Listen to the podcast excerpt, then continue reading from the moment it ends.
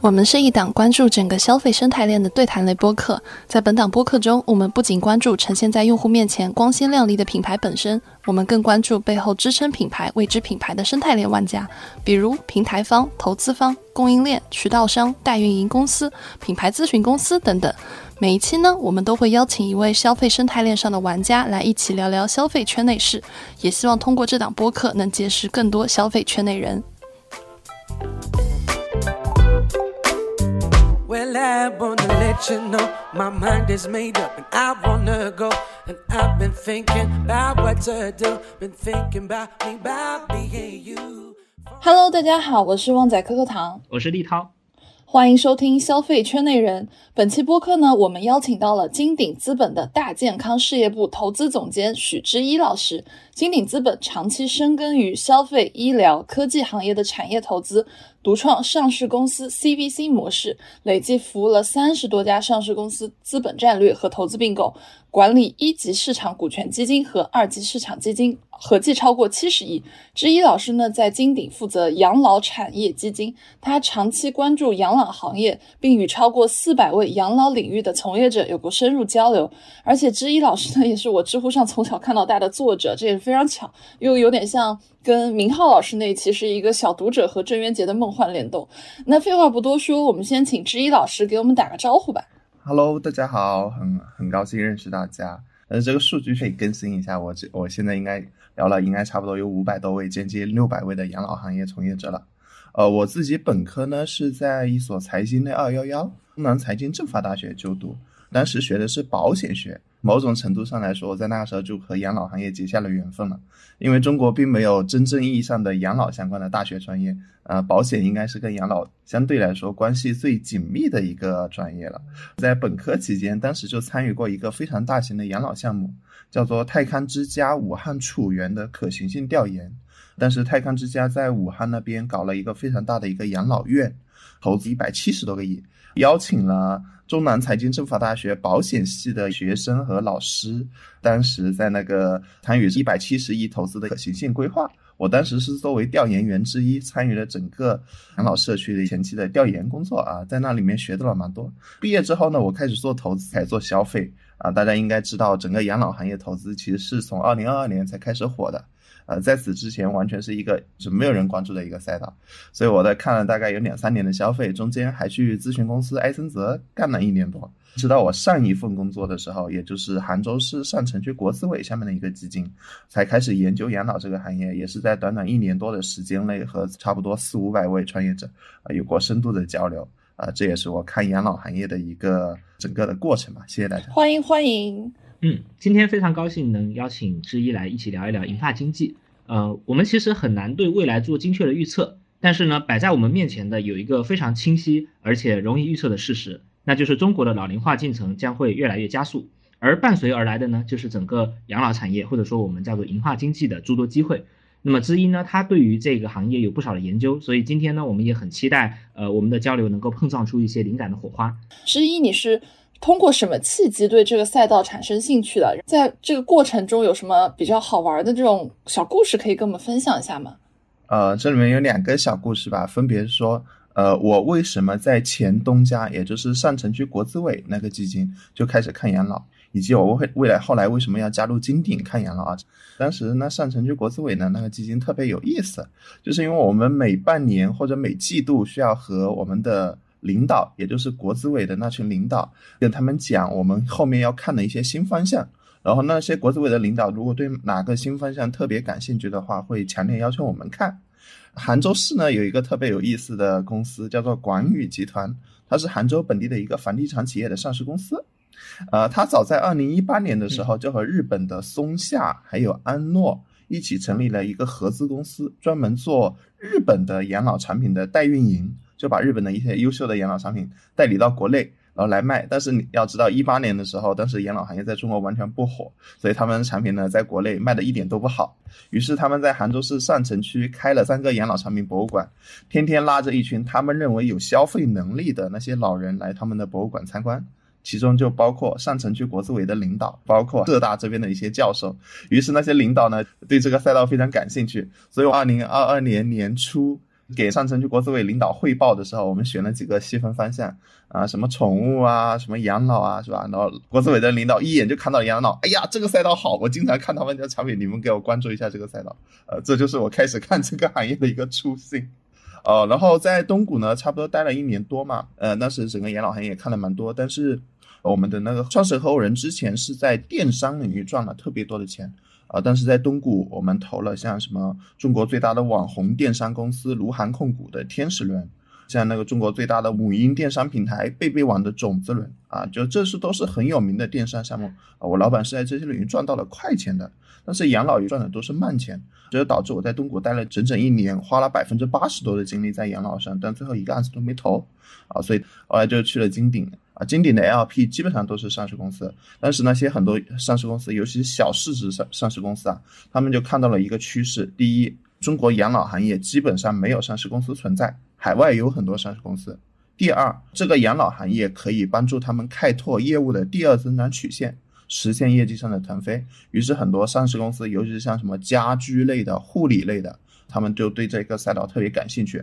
所以金鼎是在二零二一年年底到二零二二年初专门成立了一个养老产业基金，也是和之前合作的几个家居类的、护理类的上市公司一起合作的，还有一些食品原料类的，啊，专门发了一支基金。之前因为大家总部都在杭州。有蛮多的接触，后来就顺势加入了金鼎来负责这个养老产业基金。哎，我好奇啊，护理类跟食品类的这个上市公司，他对这个行业感兴趣，我可以理解。为啥这个家居类的他会对这方向也觉得很重要呢？啊，呃，因为养老不仅仅包括护理食品，还包括各种硬件。比如说现在养老其实卖的最好的硬件产品是什么？是轮椅、护理床啊、代步车这种。啊，其实啊，包括在日本有一个非常大的一个养老全品类的公司叫松下康养，嗯，啊，松下康养它做的其实就是不仅仅包括服务，不仅仅包括产品，还包括对于整个家庭的一个适老化改造。松下康养在日本是整整改造了两万五千个养老院或者两万五千个医院，它是帮这些包括 to C 的家庭啊，还有 to B 的养老院医院啊，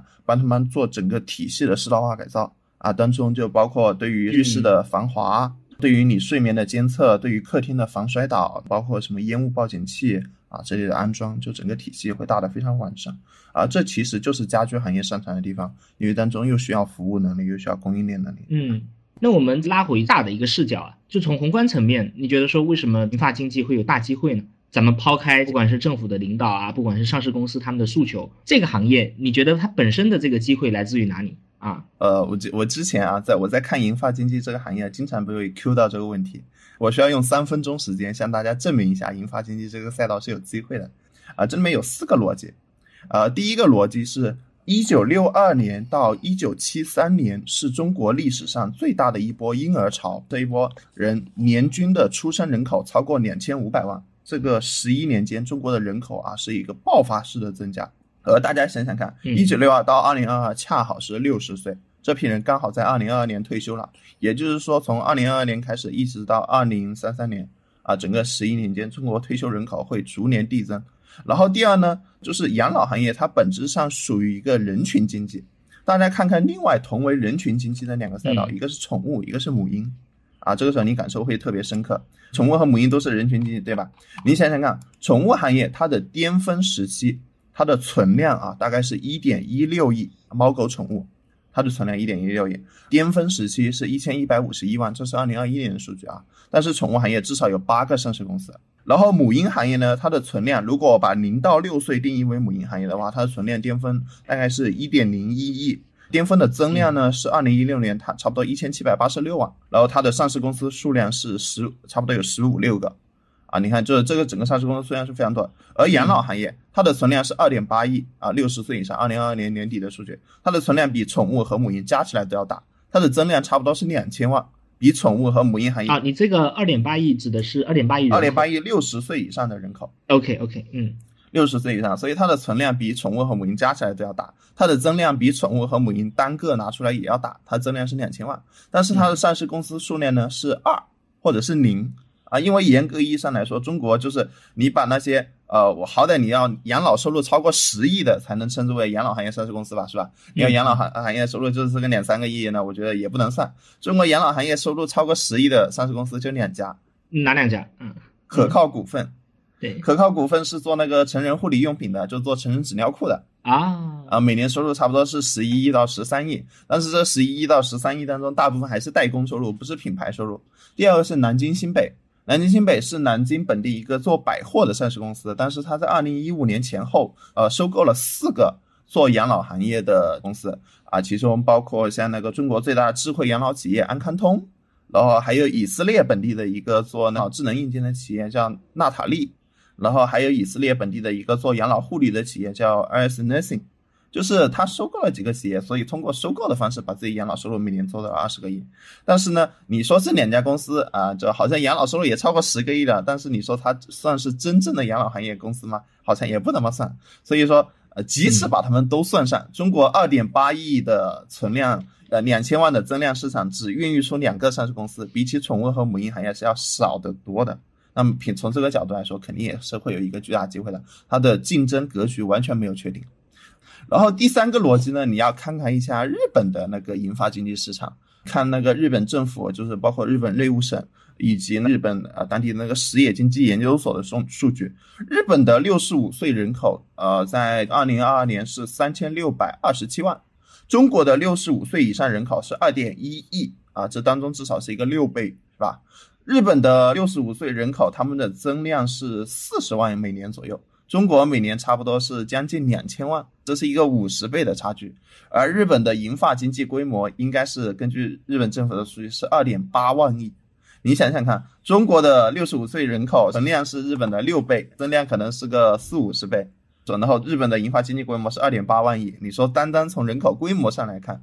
中国的银发经济规模会是日本的几倍呢？我觉得是个六七倍不过分吧，对不对？但是客观上来说，肯定会存在一些人均 GDP 的差距，不会有那么大。但是不管怎么样，中国的这个银发经济规模一定是一个数万亿的市场。呃，你说数万亿的市场不长出几个大鱼，不长出几十个上市公司，是不是有点过分了？对不对？所以这是第二个逻辑。然后第三个逻辑呢，其实你可以看到，海外的巨头和国内的同行业的巨头差距是非常巨大的。同同时呢，整个的这个发展路径是非常清晰的。我给大家简单举两个行业作为例子，大家可以更好的理解一下。说养老护理的这个照护这个行业，就是失能老人他会躺在床上，需要一些护工来给他提供一些照护，对不对？海外最大的照护巨头啊，如果是纯服务型照护，最大的是日医学馆，它每年的收入大概是呃一百六十亿。然后如果加上医疗属性的话，最大的是美国的，我们叫 LHCG，LHCG 它每年收入是二十一亿美元。而你看国内的对标最大的是福寿康，福寿康去年的收入差不多是八个亿啊，这当中至少是一个二十倍的差距。然后再讲一个大家比较熟悉的行业，像轮椅啊，轮椅的话，海外有很多巨头，像那个奥托伯克，奥托伯克是全球最大的假肢公司，它每年的收入是十三亿欧元。此外的话，它这十三亿欧元当中，将近百分之三十多是轮椅收入，也就是说，差不多有个四五亿欧元的轮椅轮椅收入。然后你像那个中全球最好的轮椅技术公司叫 Pride，Pride 它每年收入大概是五亿美元啊，这都是海外的已经成长起来轮椅巨头。而你看中国最大的轮椅公司，我基本上中国前二十名的轮椅公司都接触过，中国最大轮椅应该是嘉康顺，呃，嘉康顺去年收入差不多是五亿元不到，而且它的收入全部来自于出口。如果你把内贸的啊，如果你把那些所有的做内贸的算上，只算它在国内的收入的话，中国最大轮椅公司去年收入应该不超过两亿元啊！你想想看，呃，我就拿最大的说吧，五亿对上五亿美元是吧？对，也是一个非常大的差距。你说中国人难道买不起轮椅吗？难道中国人不用轮椅吗？不是啊，只是客观上来说，这个行业没有成长起来。所以从四个角度来说啊，就是说养老行业，呃，增速非常快，竞争格局没有确定。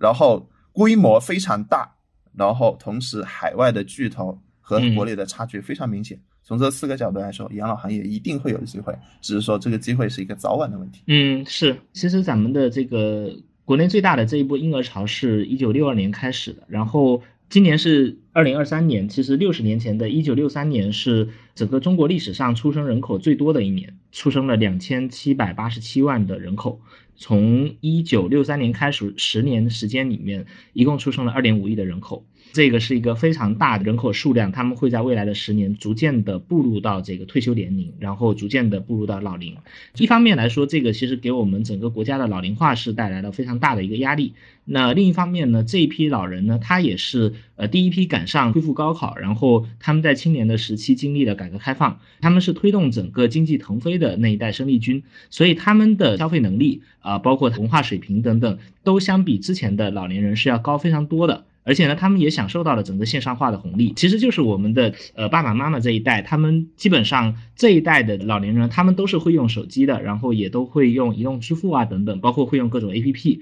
那实际上互联网在他们中间的渗透率相当的高，所以呢，这个其实是一个呃人口红利加上包括互联网啊这样的技术的红利，它的一波叠加。所以这里面确实会有非常大的一化学反应，我认为就会在未来十年逐渐的展现出来。嗯。嗯，哎，但是其实我有个问题啊，就是其实我们刚刚听之一还有立涛就讲了这个行业有非常大的前景，然后我们现在的存量市场也非常大，增量市场也非常大。但是为什么我感觉这个赛道它大家被提到那么多年，但也一直没有做出来特别大的公司？现在的养老产业是存在什么样的问题去阻碍这些大公司的出现呢？嗯，呃，这里面有呃，就是我称之为一个基础。加三个核心，呃，基础的原因就是中国的老龄化速度太快了，太快了，这是整个所有问题产生的本质。嗯，啊，你要知道，就是像呃，我们世界卫生组织把百分之七以上的六十五岁人口比例定义为初步老龄化国家，百分之十四以上的六十五岁人口比例定义为重度老龄化国家，啊，这个就是整个一任何一个国家老龄化完成的一个节点。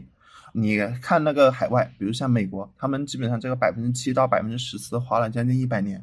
欧美基本上花了四十到五十年；欧洲像英国、法国基本上花了四五十年；像日本至少也花了二十四年。而中国的整个百分之七是在二零零零年就开始了，百分之十四是在二零二一年开始，只花了二十一年。中国的这老龄化速度在全世界所有的大国当中前所未有，这是其一。然后其二呢，说这个为什么老龄化这个为什么快呢？中国的这二十一年也是一个经济高度发展的二十一年，整个社会的目光、整个社会的动力全部放在了经济发展上，所以大家的目光普遍的是放到了什么，就是像互联网啊、半导体啊、新能源啊这些行业上，对于养老行业是比较漠视的。所以以上两重原因的叠加，就是速度又快，是吧？然后目光又漠视，导致了整个养老行业整个的建设的一个全方位的缺失，包括政策。是吧？没有跟上供应链，没有渠道，没有啊，所以这是整个行业呃为什么会存在很多问题的基础。然后在此基础上就成长出来三个核心的点。我说也这也是刚刚回答科科刚刚的那个问题啊，为什么中国老龄化一直没有出现这个巨头？第一个核心的点就是说这个行业是缺支付的。啊，就是因为这个老龄化速度太快了嘛，所以你看到中国的那一群老年人，而且这个中国老龄化是一个呃未富先老的一个过程。刚刚立涛讲的这个一九六二年之后出生的那批老年人啊，其实他们现在来说，大部分还是没有老的，或者还比较年轻的。他们在未来十年会逐渐变。对，之前的那一批老人是未富先老式的。对 对。但是你看一九六二年之前出生的那批老年人，比如说七十岁吧，现在七十岁的老年人，他们可能是一九五三年出现的，对不对？一九五三年出生的那批老年人，他们是完整的经历整个文革的那个周期的，所以他们的很多时候就是说，他年轻的时候是在比较贫穷、比较困苦的行业当中度过的，也没有。购买过什么质量特别好的产品啊？所以他们会会会非常的节俭，不舍得花钱。他们也没有用好产品的意识。然后第二个呢，我说呃，这个核心的第二点是渠道弱。而中国的整个养老行业的这个渠道建设也是非常缺失的啊。从线上来看啊，中国老龄化入网率和入网深度是比较低的，至少相比年轻人比低得多。其事实上，立涛看到的这个中国老年人这两年啊，就用智能手机的比较多了。这里面得益于一个政策是健康码。啊，因为健康码的强制普及，导致了老年人他们强行的学会了用智能手机。但是如果你看二零一九年中国六十岁以上老人的入网数据，可能不到百分之五十。第二个渠道呢，是说整个行业缺少相应的门店啊，比如说你看在日本，如果在日本、美国之类的地方旅游过，你会发有一个非常神奇的现象，就是他们很多超市啊、很多便利店会有一个叫做养老用品专区。啊，会专门设置一些，哪怕是便利店啊这种地方，都会卖一些像成人纸尿裤啊、轮椅啊、扶手啊这种小型的老年用品。但在中国，你基本上看不到相应的门店的存在啊，这是一个完全缺失的一个业态。啊，第三个我称之为产品弱，产品弱本身是因为缺乏人才啊。中国这啊也是还是那句话，就中国老龄化速度太快了，然后重心都不在养老行业上，所以导致过去二十多年涌入养老行业的人才是非常少的啊。这里面包括涉及好产品的人才，包括洞察用户需求的人才啊都非常少。啊，从而导致整个行业的一个全方位的缺失。所以，针对科科刚刚那个问题啊，我说中国养老行业为什么没有大企业，很多大企业出来啊？为什么这个当中好像发展没有起来？就还是那句话，中国老龄化速度太快了，进而导致整个行业的支付弱、渠道弱、产品弱啊，从而产生了最后我们看到的这个现象。所以，如果说呃站在投资人的角度啊，如果让我要投现阶段的企业，我一定要投一个呃有支付、有渠道、有产品。在这三个点上，至少会占一个或者两个点的公司。如果你一个点都不占啊，你只是说啊设计出来一个对标日本、美国超出来一个模式啊，这个时候现阶段对于投资来说意义是不大的。哇，豁然开朗。哎，这里面我有个点，请想给各位朋友补充一下。其实某种程度上，科科的说的那个为什么现在没有出现特别大的公司，这个不是特别准确。应该说，为什么现在水面上没有出现特别大的公司啊？这个定义是准确的。其实大家很多时候看到，就呃，如果我把养老行业我定义一下啊，就是说，呃，我不以什么呃大家听没听过这种标准来定义，我就把。你的百分之七十以上的用户服务的都是五十岁以上的老人，我就把定义为养老产业公司啊。这个时候，其实你会发现中国的养老经济，就是银发经济巨头，比你想象的要多啊。比如说，你怎么定义这个巨头呢？比如说他们的规模要到多大呢？对，呃，十个亿吧，至少十个亿收入吧。十亿收入，并且它的百分之七十以上的用户都来自于五十岁以上的人群。大家猜猜看，这个数字大概是多少个？就其中一个绝对有代表性的，我知道，就是一个叫美篇的东西。啊，美篇收入没有超过十个亿，还没有到十。对，好吧。美篇的 GMV 肯定是有十个亿，但它的收入没有。啊，就是这里面，其实大多数人听过的应该是足力健，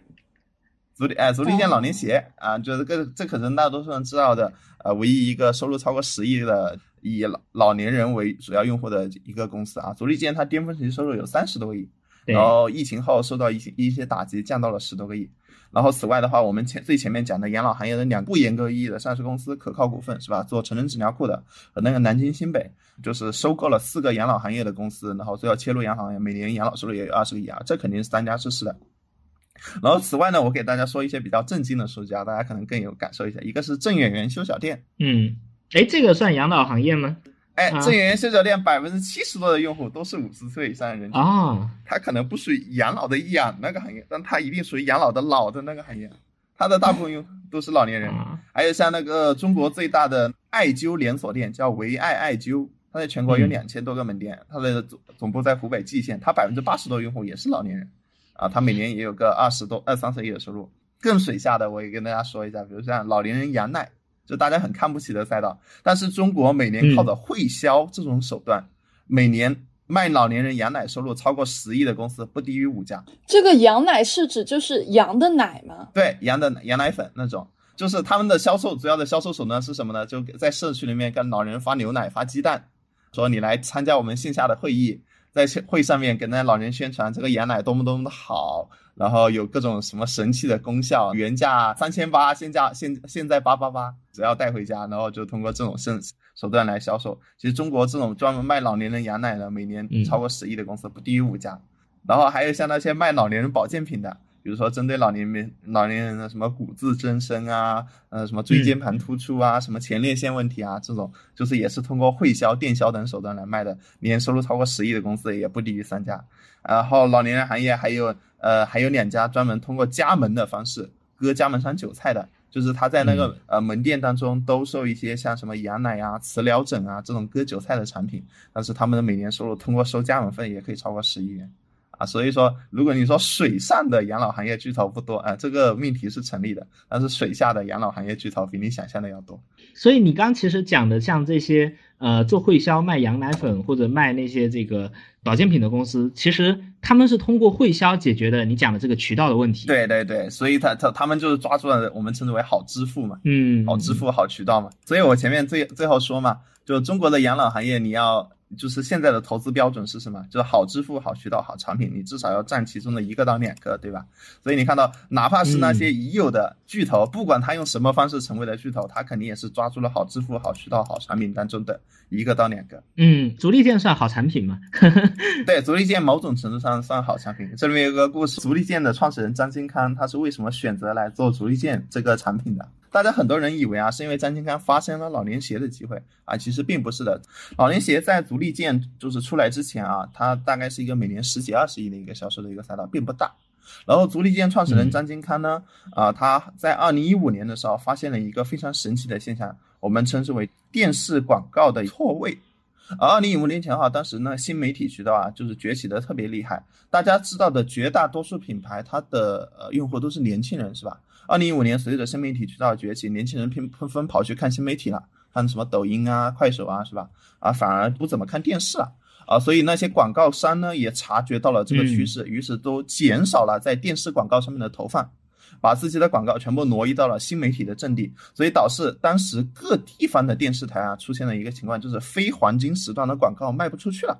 啊。就黄金时段大家还是愿意买的，那非黄金时段广告基本上没没有年轻人看。啊，都是老年人来看，然后那些品牌他们的用户又不是老年人，是吧？所以他们基本上就不投放广告了。所以电视台当时非常着急。独立健创始人张金康呢，察觉到这个趋势之后，就跑去给各地的电视台谈判。哎，他说：“哎呀，既然你们非黄金时段的电视广告卖不出去，那就都卖给我呗，一个很低的价买过来，是吧？打包。”反正呃，对于电视台来说，只要卖不出去的东西能卖一分钱也是赚。于是张金康非常顺利的以一个很低的价格收购了很多电视台非黄金时段广告的播放权。然后张金康在收购这个播放权的基础上，当时就开始思考：哎，既然非黄金时段现在是谁在看呢？那肯定是老年人在看，那我就一定要做一个老年人品牌。啊，这时候就无非是做老年人品牌，做什么品类的问题。他一开始呢是想做一些呃轮椅啊。拐杖啊，这种带有典型老年特征的产品，但是后来发现一个问题，这种带有典型老年特征的产品，它的使用是需要教的，而你在电视上面打广告，你不可能教他啊，所以就导致了，如果你一定要强行要卖这种产品的话，它的退货率也好，投诉率也好，都会特别高，所以他当时说就否决了所有的需要教老年人怎么用的产品，啊，就选择了这那什么东西是老年人不需要教的，而且退货率比较低的，运输也比较少的。那最后就出来一个品类是鞋服，是吧？鞋子和衣服啊，这种东西是不需要教的，而且保质期又长，对吧？啊，因为老年人他是很怀旧的，他是无所谓保质期的啊，肯定是你要食品还要大家还要看一看生产日期啊，鞋服放一两年无所谓的。但是本来想做衣服，但是衣服最大问题是它的 SKU 比较复杂，管理比较难，而且老年人他的身材很多时候是变形的。如果你做衣服的话，很多老人因为尺码问题不对啊，他会退货，退换货率比较高。那这时候衣服也不是一个合适的赛道，那最后选来选去是吧？鞋子成了一个最合适的一个载体，所以他后来就决定来做老年鞋。所以他完全不是一开始就觉得老年鞋这个赛道好，而是他基于对整个市场的一个精准的分析，在此基础上选出了老年鞋这个赛道。啊，这也是非常厉害一点。所以这帮人其实都是先抓到了渠道，因为实际上就是你要精准触达老年人的渠道就是很稀缺的，而且你这个渠道还要能够影响他们。是的，所以就是我看到现在目前这个行业成功的创业者都是先解决了渠道，然后我在渠道里面去填合适的产品。对的，可以这样理解，就是基本上，所以你要还有就是一个好支付，就是老年人现在现阶段基本上很多时候是不愿意付钱的，所以你要让老年人愿意付钱呢，一定要抓住。就是要么抓住他的刚需，特别刚性的需求，要么就抓住现在已有的一些支付渠道，比如像长期护理保险，比如像商业保险啊，类似这种，啊，这种会导致就是呃老年人不需要自己付钱，或者自己付的钱比较少啊，这个时候他就愿意付啊，理解理解，啊，就本对，所以我说最后这个行业就好公司，或者说至少现阶段的好公司的标准是什么？就是好支付、好渠道、好产品，嗯，呃，这三个你至少要占一个。然后这个好渠道或者说好支付会特别重要。嗯嗯，明白了。哎，那么呃，至于你刚刚讲了，就是现在当下的现状，就是缺支付、缺渠道、缺产品这些因素，现在有一些结构性变化吗？你觉得说呃未来会有一些呃什么样的新的机会出来呢？啊呃，最近有几个趋势啊，也是从二零二二年开始特别明显的，我觉得大家都可以认真关注一下，也是我刚刚说的好支付、好渠道、好产品的一个改变。啊，第一个呢，就是前面开玩笑跟大家说，就是健康码的使用，强行的推动了老人的入网率和入网深度的提升。呃，要知道在就是二零一九年之前，很多老年人他们很多是不用手机的，啊，对这个东西的就是使用率和使用深度都特别低。三年疫情啊，这个健康码的普及，你健扫健康码，你至少微信和支付宝你要装一个吧，对不对？啊，所以这当中导致老年人他们很多时候就是对于智能手机的使用率和使用程度高了很多，所以这里面一定会诞生电商的和私域的机会啊，就线上的红利。第二个呢是我说的，就是一九六二年之后这批老年人的退休啊，一九六二年这批老年人退休呢，他们基本上童年，也不是童年吧，就是他们的人生巅峰时期还是呃享受到了很多改革开放的红利的，所以他们的财富积累也好，还是他们的品牌意识也好，比一九六二年之前出生的这批老年人要好得多。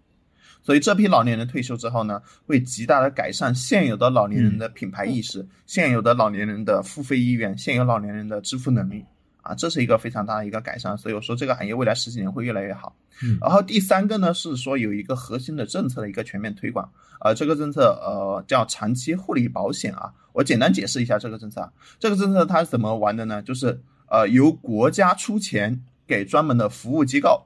服务机构出钱雇佣兼职的护理员啊，养老护理员，养老护理员上门啊，为呃那些失能和半失能老人提供专业级的照护服务啊，这是一个这样的模式。呃，具体的就是呃，如果大家要想详细了解，可以去百度这个名词叫长期护理保险。我这里面我只强调它一个价值啊，也我只强调它的一个价值。大家想想看，全世界每周可以上你家门、进你家门的职业有几个？啊，大家要思考一下这个问题，呃呃，外卖员和快递员不算啊，外卖员、快递员只是在你家门口，没进你家门。在过去几十年、上百年的时间内，全世界为可以每周进你家门、合法进你家门的职业只有一个是家政，对不对？啊，家政，这保姆啊那些。但是家政最大的问题是它不够专业，你也不愿意和他做太多的交流。但是养老护理员呢，他也是一个可以每周上门的职业，因为他要每周上门照顾你家里面的失能和半失能老人呀，同时。它是一个国家出钱补贴的，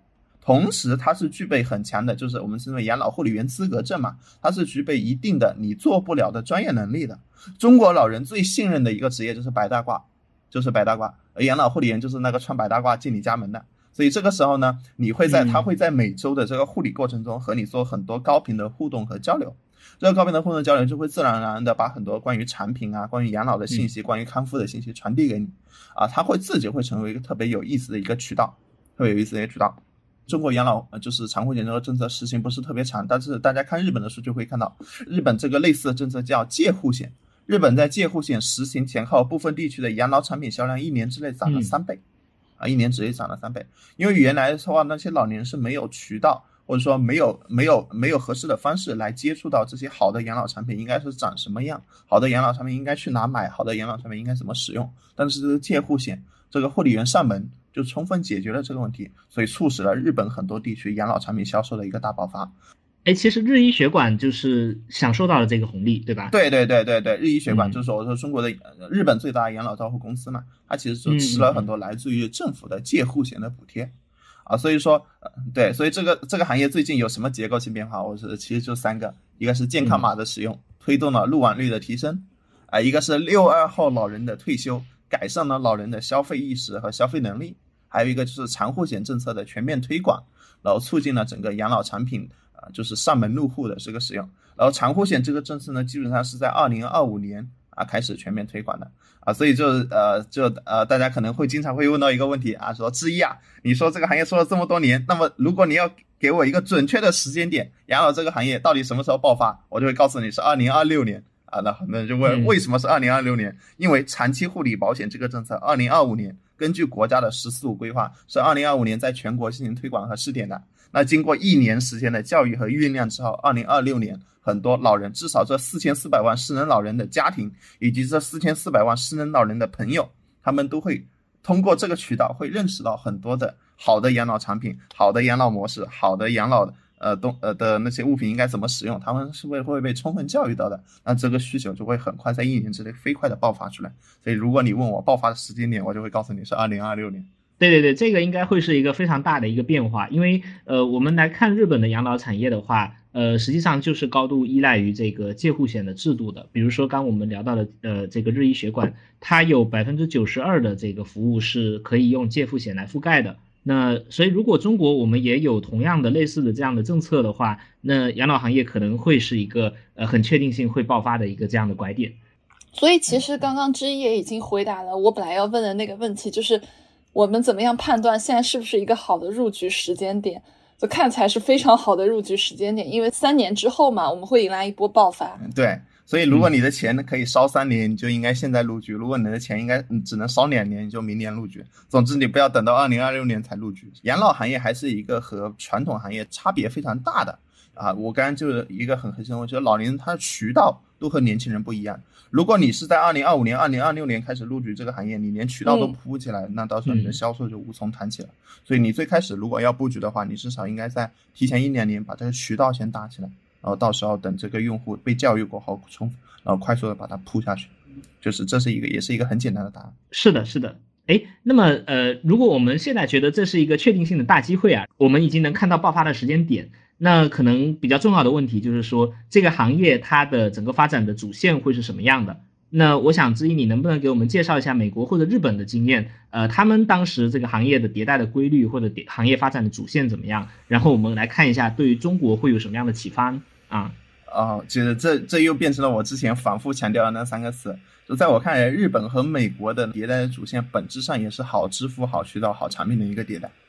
啊，就是从第一个支付来说啊，你就看到非常有意思。日本的支付是以介护险为主，就是长期护理保险啊。长期护理保险目前在中国只是覆盖了四十九个城市，但是在日本是它是覆盖全国的。所以日本这个介护险啊，极大的推动了整个养老产品的教育以及养老渠道一个拓展。而在美国，基本上是以商业保险为主啊。你看美国它大部分就是养老巨头公司，它的主要收入来源其实来自于商业保险公司，因为那些商业保险公司发现啊，就是我把钱花给你来做养老、来做康复，比直接支付你的医保要划算的多。所以在此基础上，那些商业保险公司非常愿意为好的养老产品和好的养老模式来花钱。所以这里面就是日本和美国的它迭代主线，第一个就一定是支付的迭代。中国现在现阶段其实很多时候没有崛起，也是因为中国不管是长期护理保险还没有全面推开，同时商业保险公司也比较弱，所以导致整个行业现阶段还处于一个呃爆发的前夕吧。然后第二个就是在此基础上会促进渠道的迭代，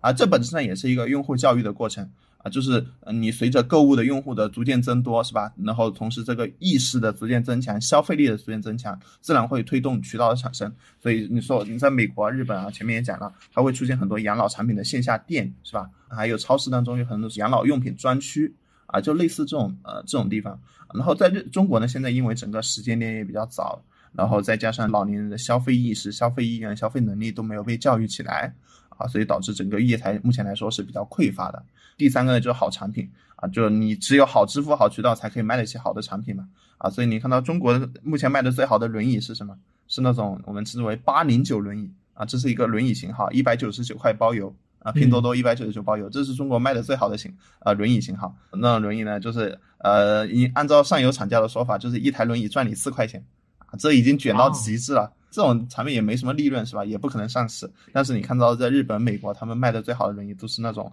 就是两三千块钱甚至更贵的那种电动轮椅，或者说比较高档的手动轮椅，质量也是非常好的啊。所以说，就是还是那句话啊，你问我行业迭代的主线是什么？它本质上就是支付和渠道的迭代，在此基础上才可以支撑起来产品的迭代。嗯。比如说，我们已经预见到二零二六年会是养老产业的一波大爆发嘛？那在这一波大的银发经济浪潮里面，什么样的品类会先起来？然后什么样的品类它是非常抗周期的？现阶段能起来的品类，它一定本身有支付和渠道。我这里面给大家举几个例子吧，可能会呃更好理解一些。啊，第一个就是我前面讲的长期护理保险啊，长期护理保险它尽呃就是长护险嘛，它尽管目前只是覆盖了四十九个城市，但事实上每年政府在当中的补贴已经超过了二百七十亿元。啊，注意啊，这二百七十亿元仅仅是政府每年的补贴，还不计算它诞生的衍生价值，还不计算用户的自费，还不计算商业保险的支付啊，这是一个确定性的每年已经补贴二百七十亿的一个市场。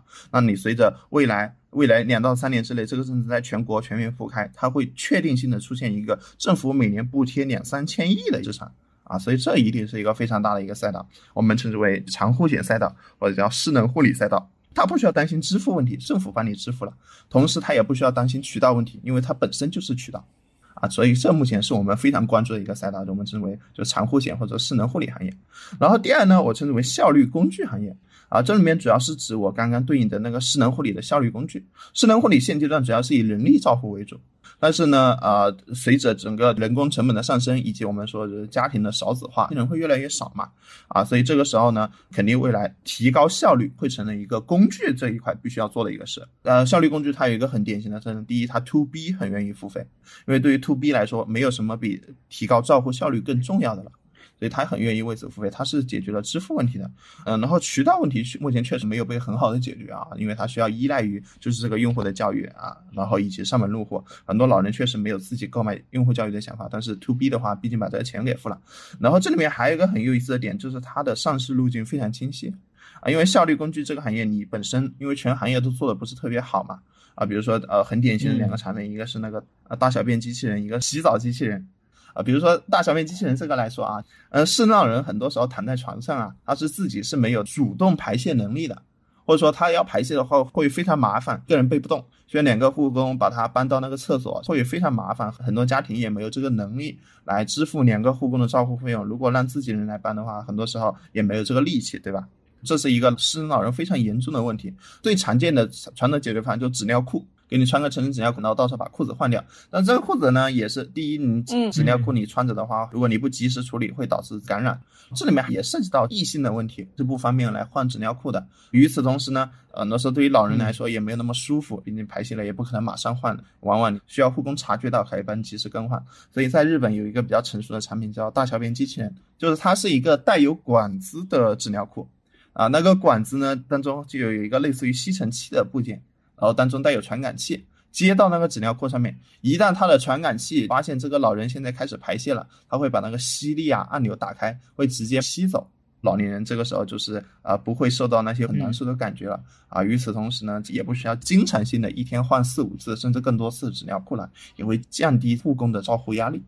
啊。就是这是一个这种产品，这种产品呢肯定当中会涉及到很多研发。比如像呃中国就是现在做那个国产的大小便机器人做的很好的那家公司作为科技，他手上为了研发这个我刚刚说这个大小便机器人以及洗澡机器人，他手上足足有三十四个发明专利。这效率工具这个行业一定是有机会的，而且它上市路径特别清晰。第三个呢，还有一个我我经常讲的就是健康食品啊，健康食品这个行业也是会有大机会的，因为你看日本整个日本他们其实最大的一个养老赛道就是健康食品，日本的养老赛道前三。第一是健康食品，第二是服饰日用，第三是养老介护。健康食品它最大的优势是它是慢病管理的最终解决方案。呃，慢病这个行业有多大，应该不需要和大各位阐述了，是吧？什么糖尿病啊、高血压，本质上都是慢病的一部分。但是慢病呢，就是第一，大家都是不喜欢吃药的，而且吃药呢相对来说副作用比较大。然后第二呢，慢病也是一个比较长期抗争的过程，你要一直吃的话，你也负担不起。但是健康食品呢，就是现在有一个很有意思的品类叫特殊医学用途食品，我们称为特医食品，它就是用来解决这个慢病的。事实上，在美国、日本这些比较发达的国家也得到一个充分的验证。啊，它的作用就是通过长期的食疗来推动对于慢病的解决可以有效降低人的发病率，延长病人的生命周期，然后增加病人的生活质量。里面还有一个很重大的利好，就是国家现在在积极推动一个叫临床营养科的建设，而这个临床营养科未来会成为整个健康食品一个非常好的一个入口，啊，所以这个赛道我们也特别看好，啊，也是短期内啊就会爆发的一个行业。然后第四个呢，就是说老年旅游和老年教育行业，啊，因为老年旅游和老年教育呢，它对应的是中国大多数老年人，中国大多数老人我们称为活力老人。他其实是活整天活蹦乱跳的，我们年轻人没有区别的。这个活力老人在中国大概有二点二亿，二零二一了活力老人呢，他的大多数时候和年轻人没有任何区别。他年轻人最大区别是什么？他空闲时间特别多，他退休了嘛，是吧？不需要上班了，所以活力老人他最主要的消遣方式就只有两个，一个是老年旅游，一个是老年教育。就他特别喜欢啊旅游出去，以及通过教育来实现社交，这是一个规模万亿的市场。啊，只是说它目前没有行业当中没有诞生巨头而已。大家想想看，如果你的父母退休了，日常最喜欢的活动啊，除了广场舞啊，但是广场舞他不付钱嘛，对吧？他付钱最多的行业其实就是旅游，天天到处出去玩。还有老年棋牌。那棋牌的话，其实除了棋牌也不付钱嘛，付钱付的多的就是老年旅游和老年教育。啊，这个行业呢，它的用户粘性非常高。对，这个其实它是老人的精神需求。呃，保健品啊，或者功能器械，它是生理上的需求。其实精神需求老人也很强，因为其实这一代老人呢，首先他退休以后，他就脱离了原本的社交关系，因为很多人他的这个社交网络都是基于工作的单位啊建立起来，但是他退休以后他就没有这些东西了。而且他时间很多，就你不用再上班的，那么你其实必然的会很无聊，而且你会很孤独。至于你刚刚讲的像旅游啊，包括广场舞啊，包括老年的课程啊，这些东西其实都是在填补它这一块的。嗯，对，所以这些品类啊，因为它正好也是抓住了我刚刚说的好支付、好渠道、好产品当中的其中一个，所以它一定会最先崛起起来，也是相对来说比较看周期的啊。如果更具体一点啊，就到底哪个品类会先？比如说我随便举一个例子，像轮椅、护理床。啊，他们就是现阶段非常确定的两个机会啊，因为轮椅和护理床目前来说，中国的渗透率是非常低的。尽管啊，就看起来已经销量不少啊，但是只呃，一个是渗透率低，第二个是因为它基本上是很多是也买的是那种质量非常差的护理床轮椅，他们其实相对来说就是效果没那么好。然后未来的随着老年人支付意愿的提升，随着供应链的提升，随着用户被逐渐教育，这个行业会非常确定性的诞生新的机会。啊哈，然后剩下的一些品类就不需要一个详细介绍了啊。就整个来说，整个赛道机会非非常大，无非是你要看哪个品类目前就有人支付，哪个品类目前就有现成的渠道，哪个品类目前就有现成的产品，并且被用户认知到了。你只要回答可以回答这三个问题当中的其中一个啊，它就是一个会最先起来，并且会非常看周期的一个行业。嗯嗯嗯，那非常有道理。现在咱们这个赛道啊，整个银发经济行业里面。有哪些巨头呢？从他们身上我们能学到什么呢？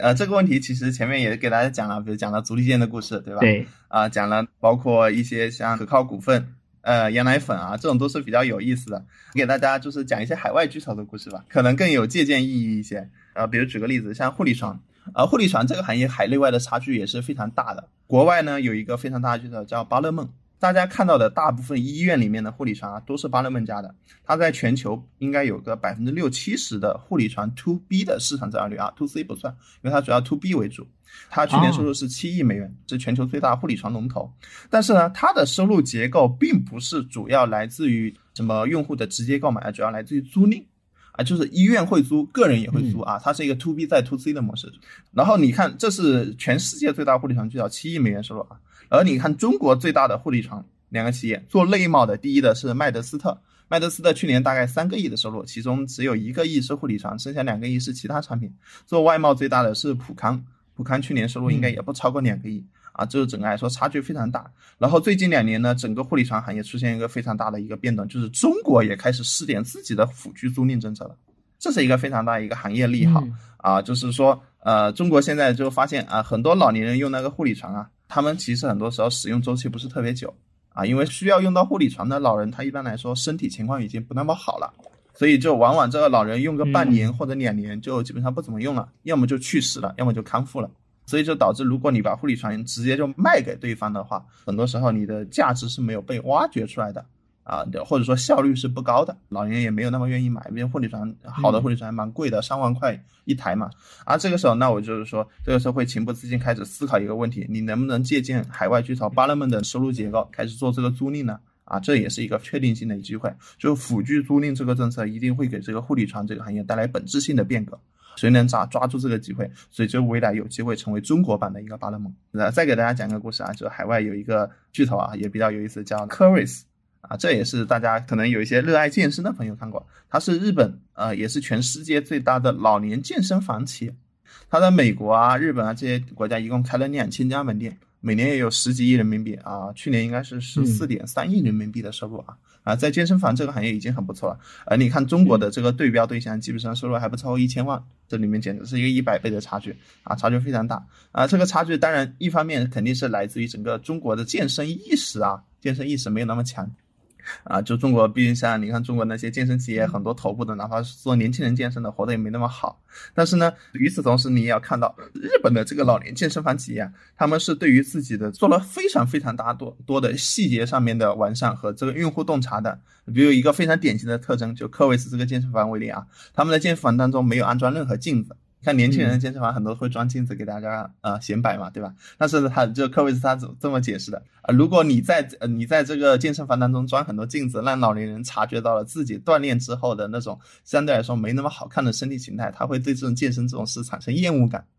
啊，所以在他们的健身房当中，他们不安装任何镜子。嗯啊，只有这样可以有效保证老年人的复购率以及再次来的一个意愿。这是其一啊，一个非常有意思的细节。第二呢，你看到他们的所有的健身房设计的都是，比如说跑步机啊什么的，他们设计的是环形结构，而不是普通的健身房，往往是跑步机一字排开。他说，老年人的健身是需要反馈、需要互动、需要社交的。老年人的任何行为基本上都和社交挂钩，嗯他不喜欢那种一个人单独练，他喜欢跟很多人一起练。科维斯健身房最常见的模式，他们是把很多什么跑步机啊，以及各种锻炼器械完成一个圆圈，对着这个圆心，教练站在圆心指导大家，其他人在这当中跑。啊，这也是非常有意思的一个特征。大家有机会可以去日本参观一下啊，它在很多细节的完善上面做了很多非常有意思的点。我想这也是国内的这些老年健身房企业为什么做的不好，而海外可以诞生巨头一个重要原因。它真的在用户洞察还有用户这种细微需求的捕捉上面下了特别特别多的功夫。这个突然让我想起来，这几年包括我前段时间看家装综艺，比如说《梦想改造家》，它里面就会一直提到一个点，我们在做家居设计的时候也会有个适老性对，那个方向，我觉得这可能也是很好的一个细分赛道。对，会适老化改造现在是国家每年也在补贴十几个亿啊，这仅仅是国家补贴的部分，还有各种用户自费的部分。那还是那句话，这个行业目前缺渠道，就可能支付意愿是有的，但是用户不知道去哪买。这里面很有个很典型的就是天猫吧，天猫作为全中国最大的购物平台，它一直到二零二二年二月才开始上线了一个类目，叫做适老化改造类目。以天猫这种平台的体量，它一直到二零二二年二月才专门把这个类目拆了出来，派一个专人来管理这个行业。之前这个类目就分散在各个渠道下，完全没有人专门人管理。你看天猫自己都这么不重视，你指望其他企业怎么重视呢？对不对？嗯，我们收听的听友里面应该有挺多天猫那边的，你们听到了吗？啊你们听到了吗？啊，他的小爱我认识，三贤姐就不就我们的听友画像里面，基本上国内所有的嗯电商平台的中高层都在听，你们听到了吗，听友们？然后之一再继续给我们分享一些这种海外巨头我们可以借鉴的例子呗。OK，蛮啊蛮多的啊，蛮多的。比如说像那呃，还有一个就海外巨头，他们有一个呃，拿这个老年旅游这个行业来说吧，啊，就是在中国最大老年旅游企业是退休俱乐部，啊、在上海，它疫情前巅峰时期大概每个月有个五千多万收入。但是在日本，它有一家很大的老年旅游企业叫 Club Tourism，它疫情前的收入应该是有一百多个亿。然后这也是做了很多的有意思的细节啊，然后最后在这个行业当中脱颖而出。他之前最开始是做家政的，察觉到了整个老年人对于社交啊、对于旅游的需求，然后就慢慢把这个业务拓展。他现在的业务呢，肯定是以旅游业务为主啊。与此同时，他也开展了很多服务业务。如果说对于中国老年旅游啊有什么借鉴的话，主要是在它的营销手段上啊做了非常多的创新。比如说，他最开始他营销是什么？他是用了一个杂志，杂志叫做《旅之友》。呃，通过这个杂志呢，他先教育用户。他把这个杂志呢，通过志愿者配送到客户的手中，然后这些志愿者可以获得酬劳。同时呢，这些热爱旅游行业的志愿者啊，他们社交圈子啊，大部分也是对于旅游有一定喜爱的一些老人，因此他们通过这个途径获取的用户啊，极其精准。就在此基础上，快速的通过这些旅游行业的志愿者、旅游行业的 KOL 以及这个杂志免费赠送的方式，吸引了大量的用户来参与他们的用户的宣传。然后第二个呢，他对这个产品呢做了非常多的一个适老化改造。就当时呢，日本的那些很多其实传统的旅游巨头也想吃老年旅游这个蛋糕，但是他们不知道怎么好招待老年人。然后 Club Tourism 他就做了很多适老化的改造，比如说它的在路线设计上面会比正常的年轻人的路线设计更慢。对于厕所的安排会比正常的那个旅游路线更密集，因为老年人很多时候他们上厕所的需求是比较频繁的。嗯呃，同时过程中他们会在当中会增加很多社交环节。他的旅游啊，不仅仅是观光，还会在每天晚上安排一些什么晚宴，然后安排一些什么篝火晚会，安排一些表演，嗯然后方便老年人的社交。同时呢，他会派专业的摄影师全程随行。把这个老年人啊，在这旅游过程中各种好的照片全部拍摄下来，结束之后制作成一个影集发给这个老年人啊，就给老年人一种反正啊，说我记录了你的生活，比你自己拍要拍的好看的多。总之，就通过各种细节上面的一个完善，各种节奏上面的设计，各种产品上面的设计，带上非常强的一个社交属性，让老年人的各种需求得到一个充分的满足啊，从而就是把这个成品啊搞起来了。我看到中国的目前这些旅游公司啊，就是尽管老年旅游在中国也是一个万亿的市场，但除了少少数的几家专门做老年旅游的，大部分包括携程啊这种公司，他们也做老年旅游，但是对这一块非常不看重，就是没有体会到老年人自己心里面的细微的需求，最后导致你的整个的老年人他消费潜力是没有被充分释放出来的。嗯嗯，这个 Club Tourism 这公司其实特别有意思，它做的有多好呢？就我给大家简单举一个数据啊，它是一家一九九六年成立的公司，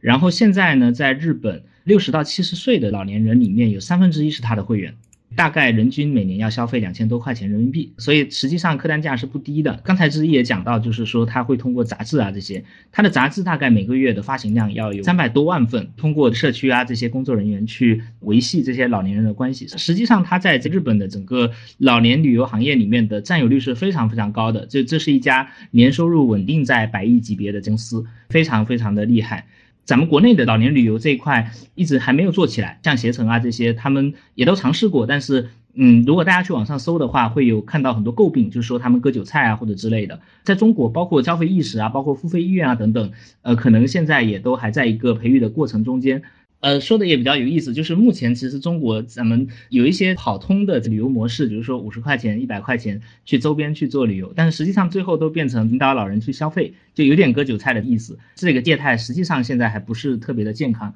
我们也比较期待，就未来有没有公司可以通过这块把市场给培育起来。是的，是的，嗯，我在这里面再给大家讲一个比较有意思的故事吧，就，呃，就是讲为什么好支付、好渠道这个东西非常重要。国内有一个行业啊，就是叫做摔倒监测，啊，摔倒监测它是一个基于毫米波雷达的技术，呃，来监测老年人是否在自己家里面摔倒了，啊，这其实是一个高科技的产品。你会看到，国内的那些所有在技术这条路线上面狂奔的企业卖的都不好，啊，他们会说自己对于场景的监测多么多么精准，算法多么多么牛逼，产品多么多么好，但是他们只有一个共同的缺点，就是贵。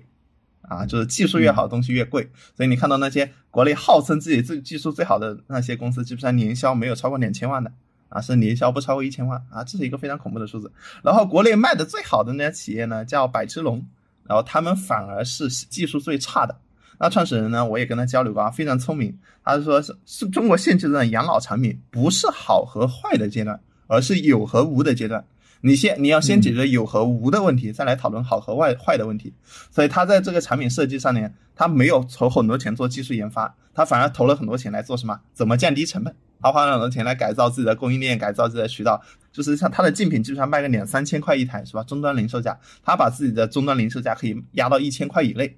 然后从而就可以进入了那些政府的采购清单或者补贴清单，然后也可以被一些老年人主动购买。所以它的技术被所有同行吐槽，所有同行谁技术最好是没有定论的，但技术最差大家一定都说是百智龙啊。但是客观来说，就是让百智龙通过自己的。这个成本的。优势，解决了我刚才说的。支付问题嘛。它价格比别人便宜好几倍，凭什么不选它？尽管它技术可能没那么好。所以这也是我讲过，现阶段养老用品啊，养老的很多细分也是有和无的阶段。你先不要考虑什么好和坏，不要在什么技术的这条路上一路狂奔，而先把自己的产品的整个的，先把支付问题解决掉，先把渠道问题解决掉，最后再来解决产品问题。所以我跟大家说的好支付、好渠道、好产品，它也是有一个先后顺序的，最先解决的一定是支付问题。嗯。就是之一，对你来说，你觉得短期之内银发经济里面的哪些细分赛道你是特别看好？因为其实我们刚刚也提了非常多，像轮椅啊、护理床啊、老年旅游啊等等。那你最看好的细分赛道是什么？包括我刚刚也想到一个，就是你觉得按摩、家用按摩器械这种这个赛道可能会迎来一波增长吗？呃，先回答第二个问题吧，就是家用按摩器械这个赛道，我不认为它是一个。呃，在老年人是一个很好的现象，主要因为它不够刚需啊。这里面我有一个例子啊，就是说，比如说老年护肤品啊，其实老年人的皮肤啊，它是有很多特色问题的，比如说它的油脂分泌会比较少，比较干涩，皱纹会比较明显，同时呢，它的皮肤会比较粗糙，很多刺激性稍微强一点的用不了的。那是不是老年护肤品会诞生一个机会呢？毕竟说这它这些问题都是老年人特有的，是吧？但事实上你会发现，中国所有的老年护肤品卖的都不好，最大的那家还不超过五千万。原因是什么？原因是因为老年人他非常的急功近利。就他对于任何一个问题的解决啊，是要求快速解决的，他不能忍受擦你这个东西三个月才出现效果，除非一个医生斩钉截铁告诉你这个东西擦三个月一定会有效果。但是现在中国这些老年化妆品哪有这个渠道，哪有这个拿医生来背书的能力啊，是吧？没有。所以你看到中国这些老年护肤品，就是因为见效慢，所以它不是老人代见，可能它真的有用，它它这见效就是慢。然后那所以我这里面就是有一个论断啊，就是说老年护肤品它这个赛道它的机会会出现哪？它会先出现在医美啊，因为护肤品啊它可能见效比较慢，但是医美见效特别快。就是比如说除皱啊，是吧？就要拉皮嘛，把皮一拉，它的皱纹就出掉了。如果在这个时候，就是你一个见效非常快的场所，告诉你，哎，这个护肤品可以对你后来面的护理有效，他是愿意听的啊。所以说，我说老年护肤品它可能会先从医美渠道当中诞生。所以回到刚刚那个问题，说按摩这个赛道为什么没有机会，就是因为它的见效太慢了，不明显。然后同时，这批老年人他们对这种见效不明显的呃用品，它是没有很强的支付意愿的。这个时候你一定要找刚需。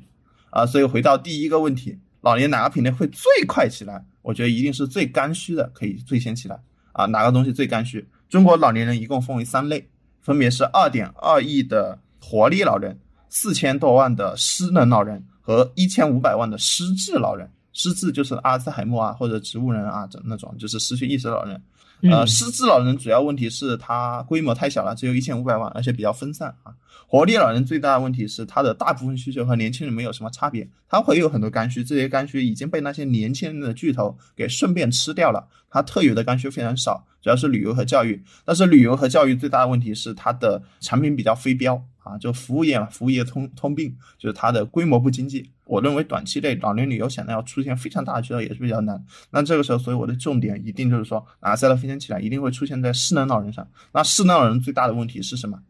一个是护理，一个是排泄，一个是洗澡啊。所以我现在呃，就如果你问我哪个赛道最先起来，我觉得一定是护理。就我刚才讲的长护险这个赛道是一个确定性的被解决了支付问题，同时自己有带有渠道价值的一个机会。与此同时，如果你能在护理当中最关键的两个环节，一个是洗澡，一个是排便，这两个行业当中做出本质上的科技上的效率提升，啊，那你的增长路径也是非常清晰的，专精特新，上市路径啊都非常好。啊，所以说哪个效率最最先起来，我认为是这两个行业，还有一个是健康食品啊，健康食品前面也说了啊，它是一个日本最大的养老赛道，同时呢，现在随着国家临床营养科之类的建设啊，就是产生了新的渠道机会，还有这个赛道真的太大了。这老年人他们很多有很多特色的营养问题，特色的一些疾病问题是需要食品方案来解决的啊。这个赛道老年人每天都吃，对不对啊？所以它这个赛道特别特别大啊。这个赛道尽管来说，这可能没那么刚需，也没有那么精准，但是因为这个群体真的特别大，需求也特别大，也会很快的诞生这种巨头级的机会啊。所以回答刚刚苛刻的那个问题，哪个赛道会最先起来啊？养老照护。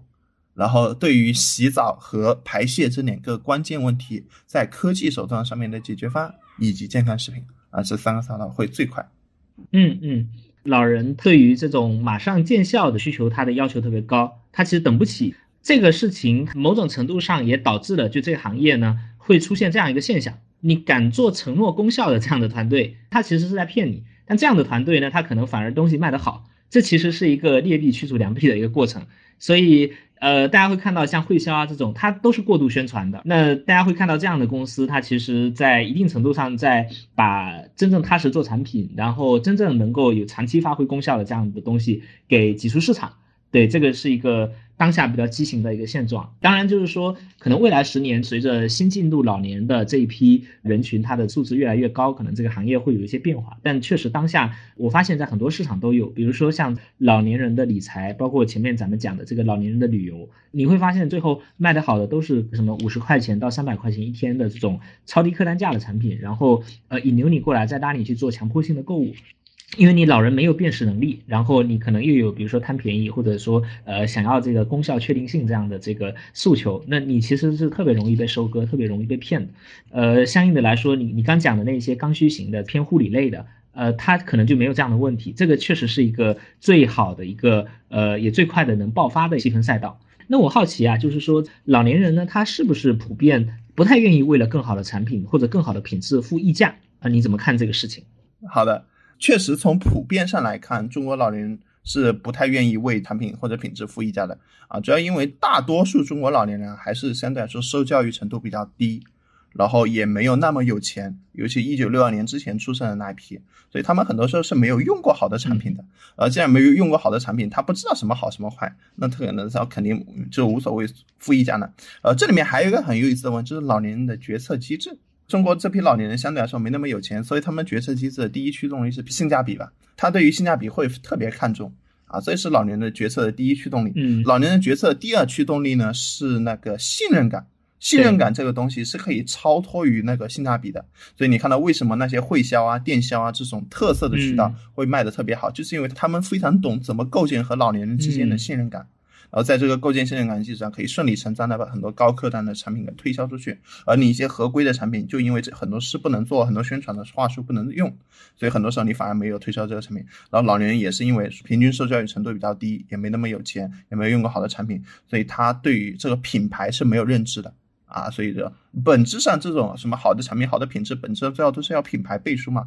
老人自己连品牌感都没有啊，你怎么能指望他对这个好的产品、好的品质负溢价呢？对不对？啊，所以这里面呃一定是一个受需要受教育的过程，或者说如果你想呃确实让他为了更好的产品或更好的品质负溢价，你也要把信任感构建这件事做起来。啊，所以我对创业者的一个很深的一个建议就是说，你一定要重视对于信任的维护，一定要重视售后，一定要重视私域。啊，这都是或者建立或者维护信任感非常好的方法。嗯，我这边还有个问题啊，就是因为其实我从小是爷爷奶奶带大的嘛，所以其实我对于老年消费这块自己的体感也比较的深。就是我刚刚有在想到一个点，比如说你提到说很多老年人他自己不愿意去为更好的产品付溢价，但是我们作为晚辈，我们是愿意的。那怎么样影响到我们这些晚辈？我觉得也可能是一个很好的。宣传渠道呢？对啊，这是一个老生常谈的话题，就我们称为孝心经济嘛，就大家贡献孝心嘛。但孝心经济最大问题是它的转化链条太长了。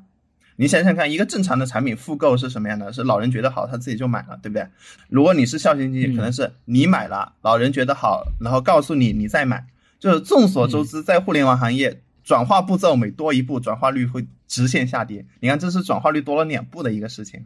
所以就导致它的整个链条会非常长，而且它的品牌感并没有传递到你的这个人那里啊，这是第一个，就是它转化链条多了两步，就是转化率会直线下跌，复购率会直线下跌。然后这里面还有个第二个点，就是也非常微妙啊，就是说，同样是自己买了别人用的产品，母婴为什么哎复购会比养老要好得多啊？这是这是为什么？你母婴的转化链条也长啊，对不对？也是自己买了别人用。这里面非常微妙的点就是，父母对于孩子他的这个购买通常是出于爱。当你购买一个东西出于爱的时候，你是愿意比较、愿意复购，你是愿意记住它的品牌的，就是你对它信任感会非常强。孩子对于父母的购买，他往往不是出于爱，他往往是出于一种责任感，在孝顺你的父母。就当你对一个东西出于责任的时候，你是不会那么精挑细选。你有很多时候你就就大牌嘛，就无功无错。呃，就买大牌，然后说就是呃，也不会选，不会什么去网上看各种测评是吧？然后说深深的记住它的品质到底有多好，也不会说及时的要对方反馈，所以这个时候你会选的比较糙一点啊，这个时候品牌植入也是比较差的。所以这也是一个非常微妙的点，好微妙，都感觉被戳中了。就是我买这种孝心型产品，都是我买个最贵的。对你出于的是责任，你出于的不是爱。当你出于的是责任的时候，你你脑海中其实是没有留下很强的品牌感的，那时候是没有什么复购的，而且对于小品牌也不利。这是一个很很微妙的点，一般人察觉不到。听下来呢，就是看上去在每一个赛道机会刚出来的时候，其实第一波机会都是抓住支付跟渠道，抓住触达他们的这样的通路。这个其实在国内也是类似的，就我们其他的行业，你会发现第一波战胜的公司都是靠渠道、靠触达用户的能力去杀出来的。比如说当年的饮料行业，第一波像康师傅、像冰红茶，都是渠道为王。包括非常多像服装啊等等，就第一波公司都是渠道为王的公司。但是呢，当渠道基础设施逐渐完善，呃，用户的触达这个整个链路逐渐的变成所有公司都能够获取的情况下，那可能第二波产品型的公司就会出现，呃，会有更多人他这个意识觉醒了，就觉得说我要买更好的产品，为了更好的产品付溢价。那在那个阶段，可能就会有不一样的新的产品型的机会。所以实际上，咱们看过去成功的这些公司，比如说之一，你刚刚讲的足力健，它就很典型，它抓到了地方电视台广告这一端的触达的渠道，包括支付的方式。再比如说，它其实大规模的招代理商线下开店，也解决了用户触达的方式。所以实际上，它就是一家特别好的一个这样的案例。打渠道跟支付打得特别的好，包括一些我看到的，像比如说对你说的会销，呃，比如说我看到了一些在这个私域里面用微信来呃拉客户，然后比如说卖衣服啊这样的一些公司，确实他们也都是打通了渠道。今天可能更核心的，咱们都还在一个拼触达、拼渠道、拼支付、拼整个链路打通的一个时间点。可能这里面机会会更加直接的去展现出来。说到这个渠道，你刚刚其实提到有像微信群什么，我之前有听我一个朋友讲过一个超级神奇的线下获客老年人的渠道，就是去工作日下午的 KTV，太精准了！你们想一想，这个场景太精准了。我这里面强调一个点啊，就是中国的老年人，尤其活力老人，他的线下聚集，他的圈层化趋势会特别明显。他不同阶级、不同爱好、不同收入、不同工作、不同职业的老人，会在不同的场所聚集在一起。刚刚科科说的那个老年 KTV，它确实会聚集一部分老人，但是它聚集的一定只是一部分。而不是全部。你看老老人那些跳广场舞的和不跳广场舞的是玩不到一起的。然后那些老干局呢，他们天天就是在那些老年大学里面的活动，那外面的人也进不来，因为老干局很多是公立的，公立的那种单位啊，就是基本上不允许外人进来。还有那些钓鱼的又是一派，下棋的又是一派，大家基本上不会玩到一起。如果你要想在活力老人的线下做一些工作的话，你一定要找到你对应的那老人的圈层到底在哪里啊？那个老年 KTV 会是其中重要的一种。但是它一定不是全部，不同的老年人他的画像聚集地会非常非常不一样。嗯，哎，这个确实特别对。延伸的讲啊，那个我之前听到一个案例，就是说中信银行跟山东的老年大学合作，说这个两万多学员，然后一年卖了九个亿的理财产品，这个其实就是非常好的抓住了一波高端的圈层，因为能上这种老年大学，一般都是一些什么老干部啊什么的，那这个其实就是一个非常精准的一个命中。嗯，是的，是的。就是你一定要找找到自己合适自己的圈层，他们的聚集地，而不是看到一个聚集地就扑上去。比如像广场舞啊，广场舞其实他们的消费能力就特别差，所以很多那个老年产品在广场舞那个群里反而是卖不出去的。就尽管看起来热闹，看起来很多人也去。嗯嗯，哎，那我们最后一个问题啊，就是能不能请之一给我们对于银发经济这个赛道里面的创业者？给大家一些建议呢，就是有哪些点，就是我们要去关注哪些点，我们最好可以能避坑的避掉。嗯，OK，就如果给创业者的建议啊，我也我我也几个点很，就是和大家重点强调一下。呃，第一个就是我一定告诉大家，就初心要坚定。所以最开始我和大家说，花了蛮多时间给大家讲养老行业为什么会有机会，为什么养老行业二零二二年会很多人来看，就是因为真的啊，前途是光明的，道路是曲折的啊，大家一定要相信这个行业一定要起来。啊，这里面啊，其实之前过去几年啊，很多很多行业里面啊，也有一些前辈，比如一些互联网的前辈，然后来到这个行业，比如之前像知乎的联合创始人李生生，然后百合网的那个创始人田范江，田老师也都来了这个行业，但最后都无功而返了。我觉得某种程度就是初心不够坚定啊，说你熬嘛，熬到二零二五年，还是说二零二五年长五险政策全面铺开，二零二六年这个行业一定会有爆发的，你坚定一点。啊，就是要相信这个行业，这个行业肯定是相比其他行业要更慢，除了慢之外，还有更多需要解决的问题。但是你知道初心要坚定的话，这些问题对你来说都不是问题。第二个呢，也是说大家就是你在初次选择创业或者现阶段选择创业方向上，一定要向好的支付和好的渠道靠拢啊。比如我之前讲了很多次的长期护理保险，是吧？比如像辅具租赁，是吧？比如讲电商，对吧？啊，比如像包括外贸。是吧？包括思源，你国外的那些人是有支付渠，是有支付能力的，甚至会销电销。你只要可以向好的支付和好的渠道靠拢，你在短期内一定是可以获取足够多的现金流，获取足够多的利润来支撑你把这个公司一直运营下去的。然后第三呢，就是在整个渠道的建设和这个支付的这个触达上面，一定要找到这个老年人消费意识的转变的一个关键节点。因为老年人他对于这个消费啊，很多时候还是讲它是一个信任驱动的行业，或者性价比驱动的行业。性价比这个点太难了，那，这个时候你就要找信任驱动，就是促使能让老年人产生信任，并且让他下达购买决策的这个节点到底在哪，它就是你最重要的渠道。比如像长期护理保险，长期护理保险它很多时候呢，它的最后老年人到底选择哪个机构来服务，他是要听那个街道办和社区工作人员的推荐的。如果你可以搞定这个社区街道办和社区工作人员，让他们优先推荐你的机构啊，那你的这个获客成本也好，还是说这个客户来源呢也好，就会好得多啊。比如说健康食品，健康食品其实很多时候老人他没有这个意识，他这个消费意识转变是在哪里玩？是在医院是吧？在医院营养科，是在医院的专科医生。如果你的那些营养科专科医生给你提供背书，你的产品也可以很很好的推销出去。还是说，包括行业里面的一些 KOL 是吧？像抖音上面其实也有很多像时尚奶奶团之类的，专门做老年人文娱的一些节目。他们其实，在老年群体当中号召力特别高。如果你是卖的一些时尚型的老年产品，比如说一些什么老年服装啊、老年旗袍。或者说一些什么老年的化妆品，一些比较好吃的一些老年食品，那其实你请这些 KOL 来推荐也是一个不错的选择，因为你你自己想，就是他们的宣传 slogan 就你想不想成为和我一样时尚的老人，那你就来推买我推销的产品嘛，这其实也是一个比较重要的一个关键节点。总之你要找到就是可以教育、可以可以教育老年人，可以促使老年人产生信任感，可以让老年人产生这个消费意识转变的这个关键节点。然后第四呢，我也是讲，就是你的产品的迭代一定要就是呃基于场景啊，不要迷信于高科技啊啊，就是中国还是那句老话，中国的养老产品现在还在有和无的阶段，没到好和坏的阶段。呃，你追求技术当然是好的，但是你不要一味的追求技术，这里面有很多微妙的点，不是单单靠着高技术就能达到的。我给大家举个例子啊，比如说呃一个很典型的产品就是老年的呼叫报警。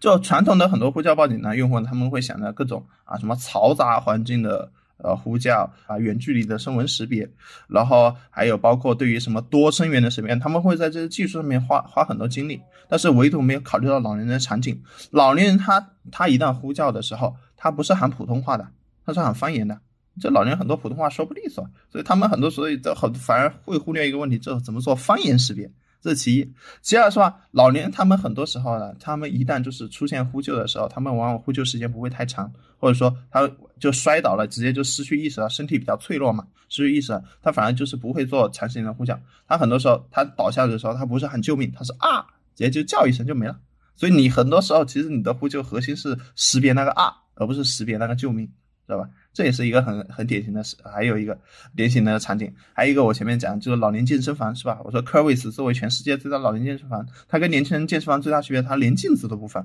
因为老年人是不喜欢看到自己比较相对来说比较走样的这个身体的啊。这个时候如果你在这个老年健身房当中放很多镜子，老年人经常在这个镜子里面看到自己走样的身体，他就不来你健身房了啊。这也是个很微妙的点。它其实这我刚刚讲的这两个点，它的技术测都没有什么难度，但是它一定是一个场景测的东西。你要基于场景，基于老年人真实需求来做产品迭代，不要想所以然。老年人他有很多特有的需求，你要把握住这些很微妙的点。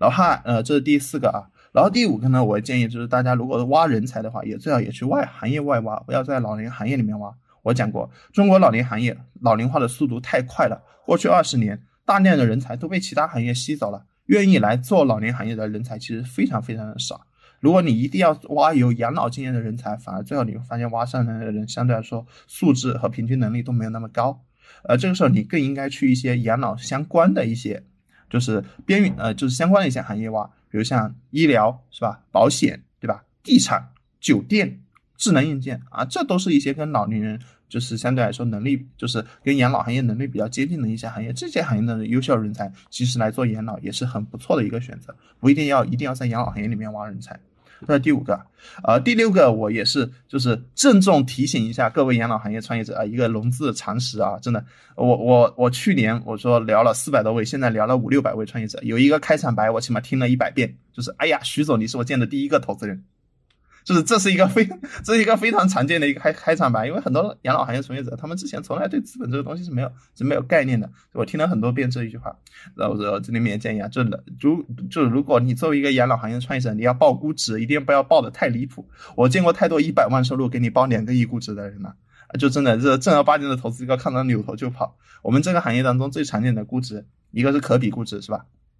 你同行业的人融了多少钱，然后你跟你他他的规模折算一下。折算出来你自己的估值。第二个是按利润来估值，是吧？十到二十倍 PE，就是十到二十倍你的利润就是你的估值，每年利润啊。还有就一点五到三倍的 PS，就是你的销售额，就是你年销售额的一点五到三倍就是你的估值。就是一定不要报的过于离谱，过于离谱的估值一定会把靠谱的投资人给吓跑。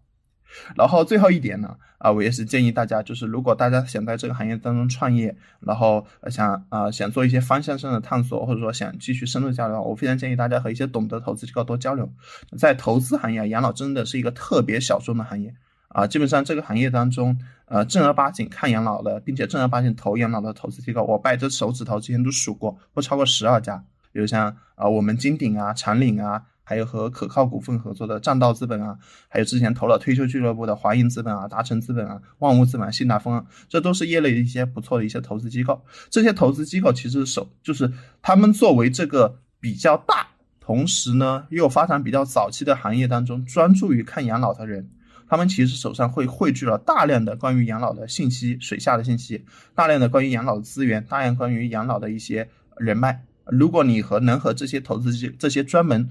呃看养老的投资机构当中专门看养老的那个人交朋友的话，他其实是可以给你很多启发、很多思考、很多信息和渠道资源的。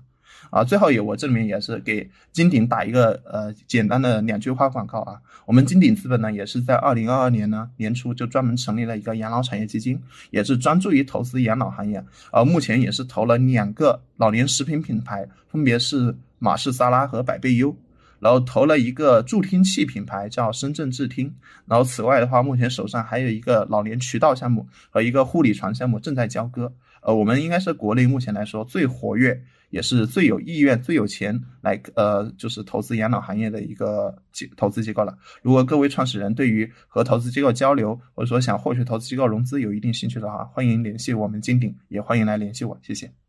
哇，感谢之一，就今天真的是帮我这个对银发经济感兴趣的门外汉小白完全 mapping 了一遍这个行业现在存在的问题和它未来的机会。那我觉得这个这个行业真的大有可为，呼吁其他行业优秀的人才加入到建设银发经济这个事业当中。其实大家的爸爸妈妈、爷爷奶奶都到了应该要享受更好适老化的这些。呃，设施啊，服务的这样一个年龄，然后其次的话，这的确是一个我们未来整个国家会去要面对的一个问题。那这是一个非常大的命题，我觉得参与这种建设真的是，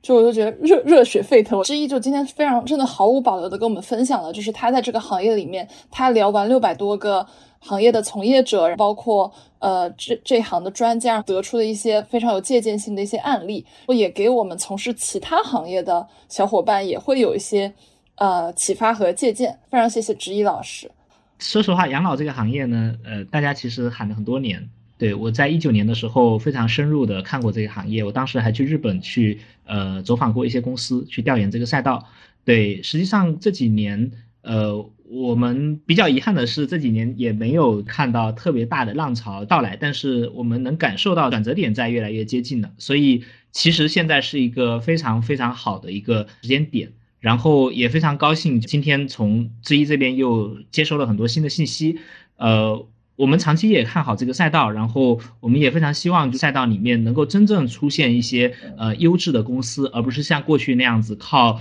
呃割韭菜、夸大的承诺、呃收割老年人的信任来就是劣币驱逐良币的这样的公司。我们也期待就是有更多优质的、更全面的这样的服务，能够去呃照顾我们即将踏入到老年的这一批呃人群。因为他们其实也是我们的爸爸妈妈，这里面也会有非常大的创业的机会，也期待就是说这个未来的十年里面，我们看到更多的公司崛起，然后也期待就是之一你能投到更多这样的优秀的公司，扶持他们，帮着他们一起去把这个赛道给做大啊！谢谢之一，嗯嗯，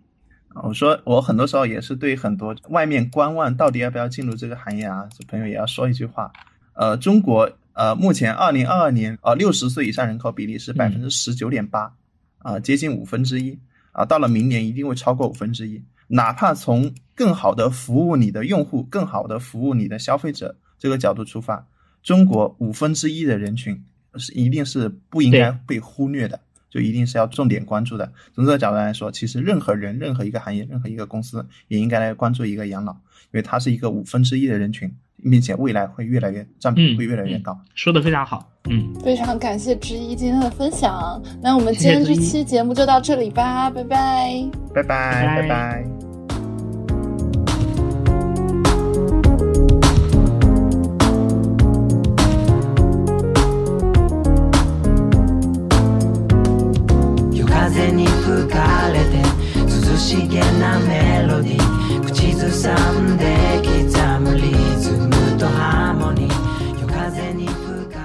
感谢收听到这里，本节目由内容最好玩的播客厂牌宇宙电波出品，希望成为您居家、旅行、通勤、睡觉时的好心情、好伴侣。点击订阅按钮，不错过我们任何一期的更新哦。如果你想要加入我们消费圈内人专属 VIP 社群，欢迎添加微信“旺仔可可糖”，也就是“旺仔可可糖”的拼音缩写，备注您的昵称和职业，更快通过哦。让我们下期再见，拜拜。